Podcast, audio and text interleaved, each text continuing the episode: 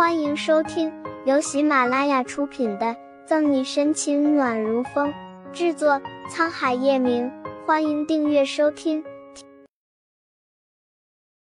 第八百章，不懂装懂其实也是一种风雅。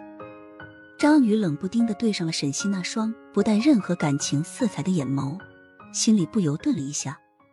是的，我想请问一下，如果这个项目没有员工的话？你们还能继续下去吗？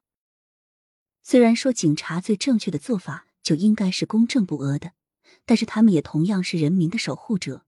如果连人民大众的根本利益都保护不了的话，还做什么警察？听到沈西这番话的时候，秦总的脸色已经变成了难堪的猪肝色。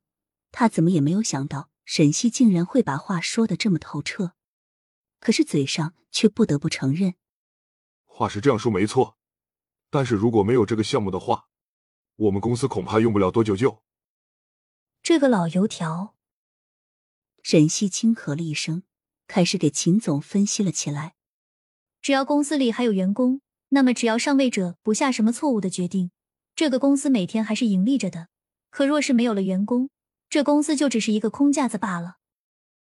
张宇刚想要反驳，却被秦总给拦了下来。在沈西不注意的时候。轻轻朝他摇了摇头。见过那么多大佬级的人物，沈西在这个时候自然是没有一点害怕的。不知秦总知道了这样的利害关系时候会怎么做呢？十分钟之后，沈西离开了这里，而秦总也做出了适当的退步。从公司现在的能力来考虑，给员工们发放两个月的工资，还承诺如果这单项目成功的话，所有人的年终奖翻倍。说起来。这也算是个双赢的局面了。沈队长，你怎么走那么快？刚才在会议室里也不见你和我打个招呼。沈西刚出来就听到了张泽浩在身后叫住了他：“一起吃个饭怎么样？”刚才在工作。沈西想都没想就拒绝了：“吃饭就不用了，警局里还有一些事情，我得回去处理一下。”对于张泽浩。沈西自问还没有那么熟悉，况且下意识的他不想和他多接触。张泽浩大步走到了沈西的面前，强行堵住了沈西的路，不好意思的抓抓头发。现在是下班时间，沈队长赏个脸好吗？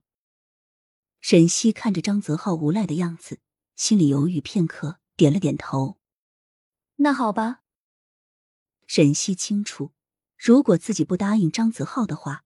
恐怕他会一直黏着自己，直到自己同意了为止。不得不说，张泽浩的耐心实在是到了一种让人不得不佩服的地步了。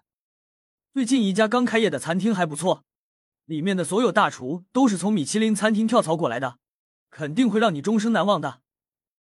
沈西坐在张泽浩的副驾驶上，听着这个男人对餐厅的吹嘘，不由觉得有些好笑。张泽浩就像是一个腼腆的大男孩一般。有些时候会很粘人，而有些时候又很贴心，让沈西永远找不到拒绝他的理由。在张泽浩所描述的好到极致的餐厅里，沈西切身的体会了一把什么叫做有钱人的生活。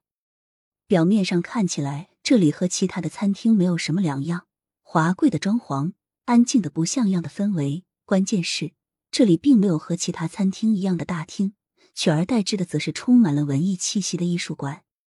张泽浩一眼就看出了沈西眼里的疑惑，解释的语气中带着让人无法忽略的自豪感。他首次创业的餐厅，有钱人一般都在大厅里吃饭，而没钱的也不会进来。至于这里，张泽浩指了指沈西刚才眼光停留了好久的地方，不懂装懂其实也是一种风雅。沈西一下子没忍住笑出了声，不得不说。张泽浩这句话总结的还是挺到位的，能够博美人一笑，哪怕这个餐厅以后做的都是赔本生意，张泽浩也觉得自己已经赚回来了。再者说，这家餐厅的定位其实就已经决定了它的风格，根本就不是普通餐厅能够轻易超过的。本集结束了，不要走开，精彩马上回来。